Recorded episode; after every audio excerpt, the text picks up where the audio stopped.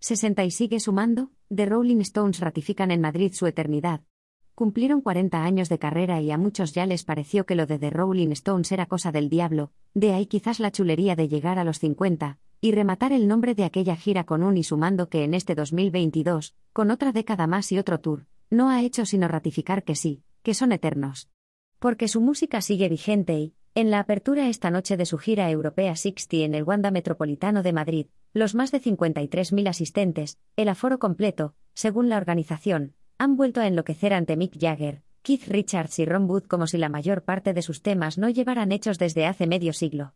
Así ha sido con los incendiarios Painted Black o Sympathy for the Devil, igual con un Midnight Rambler que no les ha ido a la zaga o, por supuesto, con I Can't Get No, Satisfaction como remate a dos horas de espectáculo, y casi una veintena de cortes en los que ha habido espacio para la sorpresa.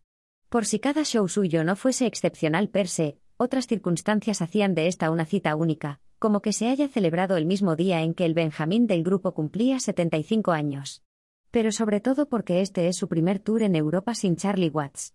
Lo echamos mucho de menos, ha subrayado Jagger tras una cascada de imágenes al inicio de la velada que la consagran a la memoria de quien este 2 de junio hubiese estado también de celebración por sus 81 años.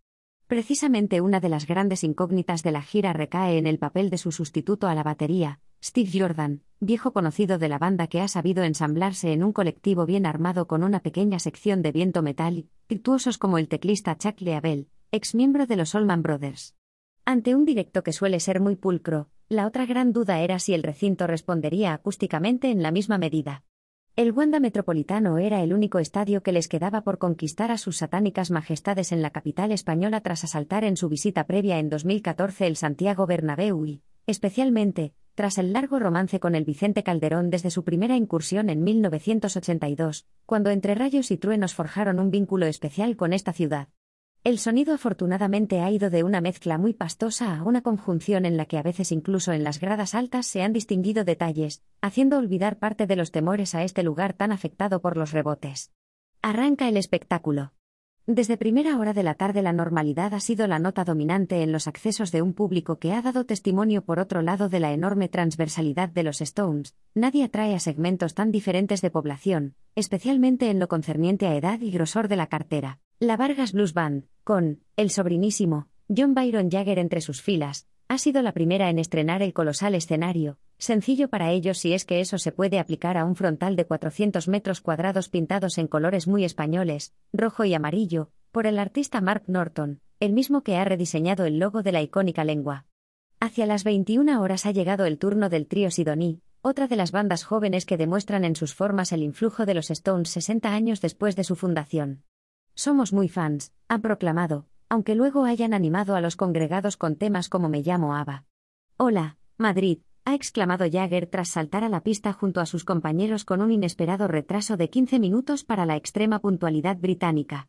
Ha sido enfundado en una chaqueta encarnada, y bajo los acordes de Street Fighting Man, recordando que hubo un tiempo, concretamente 1968, en el que reivindicaban la toma de las calles en pro del activismo social. En un repertorio muy similar al de su gira previa en Estados Unidos, poco ha habido que esperar para Tamblyn dice, con espacio esta vez para rescatar a sí mismo canciones menos manidas como Sad Sad Sad o Living in a Ghost Town, de las pocas incorporaciones recientes a su patrimonio, y hasta algunas nunca antes interpretadas en vivo, como Out of Time, de su disco Aftermath, 1966.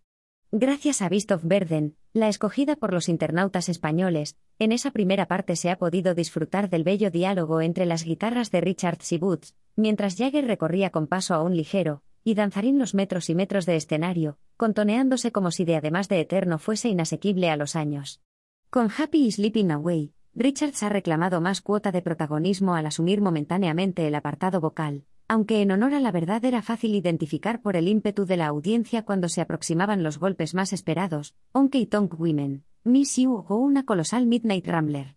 Joder, Madrid, sois el mejor público, ha proclamado un Jagger exultante. Entre los clásicos habrá quien haya echado de menos Angie o un Brown Sugar, en español, Azúcar Moreno, que hace tiempo fue apeada de sus conciertos para evitar equívocos raciales, aunque sus autores han defendido que se trata precisamente de una denuncia de los horrores de la esclavitud. Aún sin esas balas no andan faltos de munición, como ha demostrado la media hora final desde Start Me Up al consabido broche con I Can't Get No, Satisfaction, justo después de rendir recuerdo a los horrores de la guerra en Ucrania. Entre medias, no han faltado la cabalgata de Painted Black, el magma de Sympathy for the Devil, el frenesí de Jumping Jack Flash y, claro, Gimme Shelter. Lo dicho, una lección más de eternidad.